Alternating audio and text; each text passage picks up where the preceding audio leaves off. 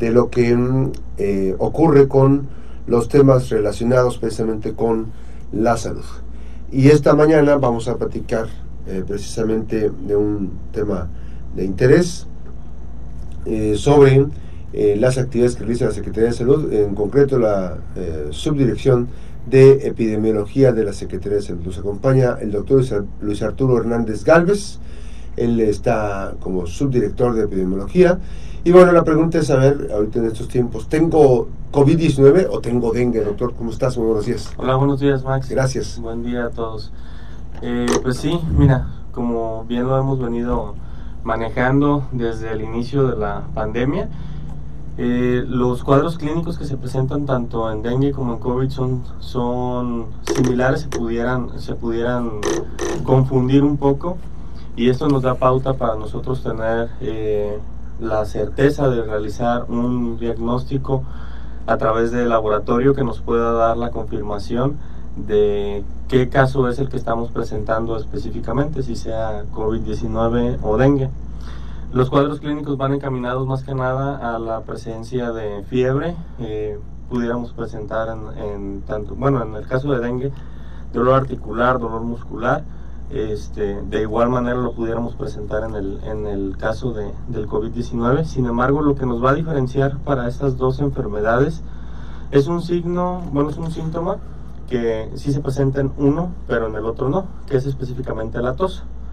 En el caso del COVID-19, recordemos que es una enfermedad respiratoria viral, la cual nos va a dar sintomatología propia de las vías aéreas y se presenta en este caso la presencia de, tos que nos hace pensar que nos orilla hacia, hacia un, eh, realizar un diagnóstico diferencial para poder este, identificar a través de pruebas de laboratorio si tenemos el, virus del COVID-19 que es el, SARS-CoV-2.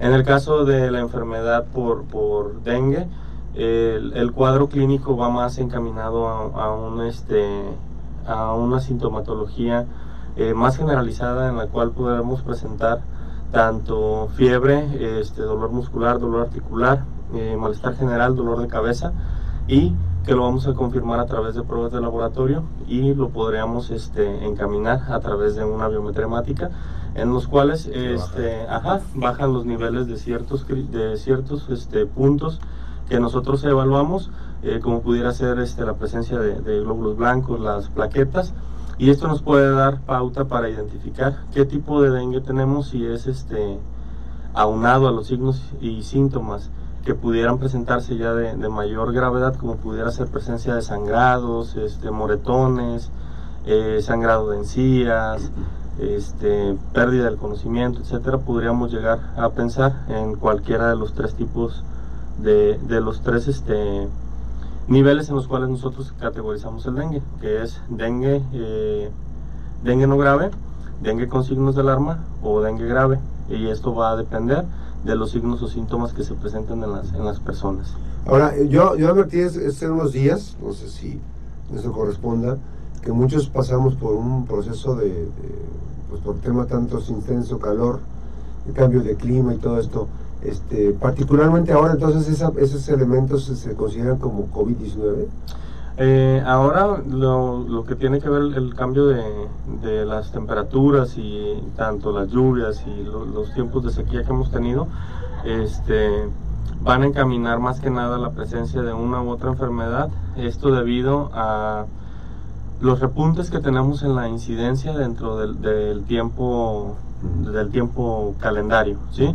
Por ejemplo, las enfermedades respiratorias virales las vemos más este, encaminadas hacia lo que viene siendo los finales, el principio y final del año, que son las temporadas estacionales más frías, en los cuales se propicia el hacinamiento de las personas en lugares cerrados y este, en los cuales no se encuentran bien ventilados. Y esto aumenta el, el, nivel de, de virus en el ambiente de cualquier virus respiratorio y eso aumenta el ritmo de transmisión. Ahora bien, en el caso del dengue, este, es una enfermedad en la cual se encuentra más propiamente dentro de la temporada interestacional, que nosotros lo llamamos, la temporada de calor. ¿sí? No es más que nada por la temporada de calor, sino por la presencia de las lluvias. El hecho de que nosotros tengamos lluvias y se presente junto con los, con los cacharros que tenemos en casa, Esto acumula agua y eh, puede ser eh, un reservorio para los criaderos de, los moscos, ajá, del mosco transmisor del dengue. Y esto nos aumenta ahora sí el ritmo de transmisión de esta enfermedad. Al tener la presencia del vector en nuestras casas, somos más propensos a que nos piquen los moscos y pudiera ser que, que tuviéramos algún, este, alguna enfermedad por, esta, por, por este vector. Ya, llámese dengue, zika, chikungunya, incluso hasta paludismo. De esto va a depender ya el tipo de vector que tengamos en, casa y la presencia o no de la enfermedad en la entidad. Doctor, en este caso específico, eh, entonces, eh, digamos, no sé, me da la impresión de que estamos desestimando la, la peligrosidad o, la, este, o el tener un diagnóstico porque lo vemos como una gripa normal. este, con tos, con algunos elementos, con dolor de cuerpo, con este, dolor de garganta. Este, pero ya, ya no lo vemos como, como COVID-19. Exacto, lo que ha estado sucediendo es que eh, nos, nos, hemos estado encontrando con que las estrategias de vacunación que se han estado implementando eh, nuevamente nos demuestran que la vacunación o inmunización de las personas eh, es efectiva para disminuir las cargas de enfermedad y las complicaciones que pudieran llegarse a presentar por cualquier tipo de enfermedad es el caso específico de, del SARS-CoV-2, del COVID-19, en el cual a nosotros implementar, si recordamos al principio de la pandemia, que no teníamos la vacuna, la tasa de mortalidad era mucho más alta que la que tenemos actualmente. Entonces, al iniciar una estrategia de vacunación en, la entidad y a nivel este, mundial y, de igual manera a nivel nacional, nos encontramos con que las tasas de mortalidad y la carga de enfermedad disminuye, disminuye de una manera considerable y pasa desapercibido el momento en el que las personas se encuentran vacunadas y al momento en que les da la enfermedad por COVID-19, por COVID este, la carga de enfermedad que ellos tienen es muchísimo menor que si no estuvieran vacunados. Entonces pasa como una gripe común. Los signos y síntomas son más, más leves, más nobles y este, no presentan dificultad respiratoria, lo cual no los hace llegar a un, nivel, a un segundo nivel de atención. Entonces, estos pacientes que pudieran ser posiblemente este, potencialmente complicables al momento en el que tienen este, las vacunas, sus, sus esquemas de vacunación completo y aunado a esto los tratamientos que se encuentran ya de manera este, gratuita dentro del, del, sistema de salud que se otorgan para las personas que pudieran ser complicables, como es el, el caso del Paxlovid, este, disminuyen en gran manera la, carga de enfermedad y no llegan a complicarse estos pacientes. Entonces lo que hacen es que, eh, pues como, como bien lo mencionabas, ya no, ya no necesitan de una valoración médica, este, ya no necesitan acudir a un servicio de salud para poder este, recibir un, un segundo nivel de atención. Y entonces pasan dos cosas. Uno, los pacientes ya no son complicables por las estrategias que nosotros estamos realizando. Y dos, este, ya no nos damos cuenta de la carga de enfermedad que nosotros tenemos en los sistemas de salud, porque ya no los estamos captando para poder este, hacer un, un, este, un, diagnóstico eh, certero. Al, al, ya no tener la necesidad de acudir a los servicios de salud, pues obviamente se están dejando de lado esos este, diagnósticos que pudiéramos hacer a través de técnicas de laboratorio. Ahora bien, este tema de el, cuadro completo, el esquema completo de vacunación, en qué dosis vamos, digamos, de las personas y si se están aplicando y cuál se está aplicando ahorita, qué vacuna. Actualmente ya no lo contamos por dosis, este, esto debido a que ya eh, con los estudios que se han estado realizando a través de, de, los, de los grupos científicos a nivel mundial, se ha evidenciado que las vacunas que se aplican actualmente cubren con los grupos este, con los serotipos que están circulando dentro del nivel mundial. Entonces, vamos a caer, bueno, ya caímos de hecho hacia una vacunación como puede ser el caso de influenza. Se hace a través de las estrategias de, de las unidades eh, de salud monitoras de enfermedades respiratorias, que es una estrategia centinela, en las cuales se envían, bueno, perdón, todos los pacientes que llegan a estas este, unidades y los que son referidos a estas unidades eh, monitoras de enfermedades respiratorias lo que hacen es muestrear a los pacientes y aparte de hacer el diagnóstico, que es una parte importante, otra la parte importante que tiene dentro de estas funciones, estas unidades, es que hacemos la vigilancia epidemiológica de los serotipos que se encuentran circulando en el territorio, tanto mundial como nacional. Entonces, todos estos resultados se captan a través del sistema de vigilancia epidemiológica y a través de la Dirección General de Epidemiología se envían a la, al CDC de Atlanta para que ellos recopilen toda la información y hagan el análisis de cuáles son las variantes que se encuentran con mayor circulación dentro de, los territorios. Y con esos este, análisis se hacen las formulaciones de las vacunas. Toda, este, se hace la formulación de de la vacuna y es lo que nos protege para la mayor circulación dentro de esta temporada. Entonces, es lo mismo que estamos cayendo con COVID-19. Se hace a través de las, de las, unidades monitoras de enfermedades respiratorias y eh, todos estos análisis a través de la vigilancia epidemiológica es enviado a los CDC. En el caso de México se envía al CDC de Atlanta y ellos son los que nos, dan la pauta de cuál es la mayor circulación que tenemos este, en, en el territorio nacional.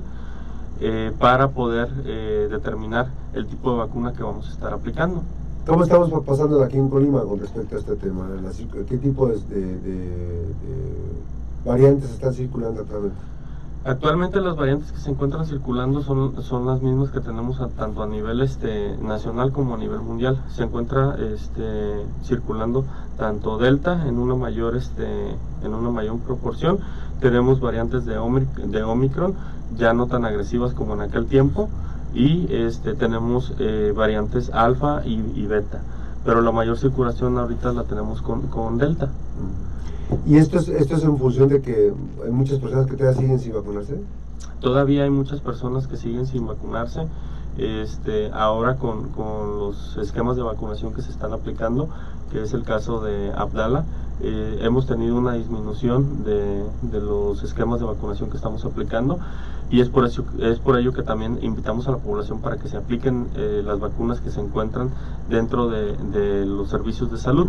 Este, estas vacunas recordemos que son vacunas avaladas este, a nivel internacional y cumplen con todos los requisitos para poder este, aplicarse, con, tanto como los medios de seguridad este, que, con los que se evalúan como la eficacia que tiene la vacuna. ¿Cada, cada cuándo se tiene que aplicar? Esa se tiene que estar aplicando de igual manera que las otras, era lo que a lo que estábamos este a, lo que nos llevaba la pregunta. Todas las vacunas anteriormente se aplicaban con cierta periodicidad y las íbamos contando, la cuarta, el quinto, el sexto, el X número de refuerzo. Ahora lo que estamos haciendo es que se tiene que aplicar un refuerzo cada 5 a 6 meses, este, invariablemente el tipo de vacuna que te coloques. En el caso Cualquier de vacuna, pero tiene que ser entre 5 y 6 meses. Ajá, cualquier vacuna, pero entre 5 y 6 meses. En el caso de Abdala es la misma situación. Este, se aplica una vacuna inicial y a los 5 o 6 meses puedes aplicarte tu refuerzo. Okay. Pues está, ¿Y hay disposición? ¿Ahí están disponibles? Sí, actualmente se encuentran disponibles tanto en los puntos de vacunación que ya conocen en las tres jurisdicciones sanitarias, este, como en los centros de, de salud. Pues, está la información, hay que estar pendientes y hay que saber eh, eh, determinar cuál es lo que tiene uno, ponerse a disposición también de las eh, de un médico para que dé algún diagnóstico y en función de eso, ¿sigue siendo la, la, prueba rápida una opción para saber si una persona tiene COVID? Todavía contamos con pruebas rápidas, este, sin embargo ahora con el plan de gestión a largo plazo para, para el manejo del COVID-19, que son los nuevos lineamientos que se están este, emitiendo por nivel federal, ya estamos encaminando hacia el diagnóstico por laboratorio. Esto porque nos va a permitir y dar la pauta a lo que te mencionaba anteriormente, a través del sistema de vigilancia epidemiológica, determinar qué variantes son las que están circulando, algo que no, nos da la, prueba rápida por antígenos. Ahora, y finalmente nos preguntan, ¿están vacunando menores de 5 años? ¿Niños que tengan menos de 5 años? Actualmente todavía no estamos vacunando menores de 5 años. Es a partir de los 5. Ajá, es a partir de los 5 años. Eh, para la vacuna de menores de 5 años es con, con, Pfizer pediátrica. Todavía no tenemos aquí en la entidad ese, esa, esa vacuna. Sin embargo, a partir de los 5 años en adelante, este, pueden acudir para recibir sus, sus dosis. ¿Están aplicando Abdala para menores también de 5 años en adelante? Sí se encuentra todos este, esos esquemas aplicándose. Ahora bien, eh, en el caso de que, de, que pudieran hacer la pregunta, ¿cómo podemos proteger a los menores de 5 años este, que no están vacunando?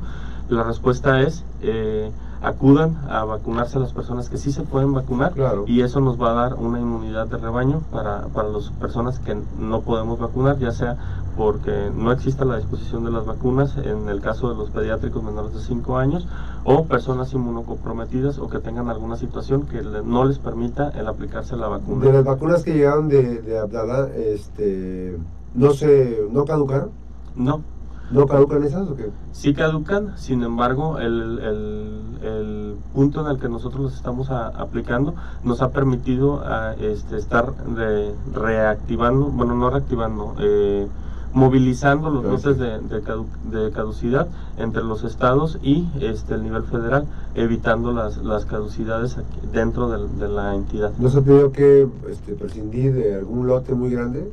No, no, o sea, no se ha desperdiciado en no, este no caso. se ha desperdiciado en este caso. Bueno, pues está la información. Gracias al doctor Luis eh, esta mañana por compartir su información importante. Luis Arturo Hernández Galvez, subdirector de epidemiología de la Secretaría de Salud. Gracias, doctor. Gracias, Max. Buenos días. La pausa, regresamos.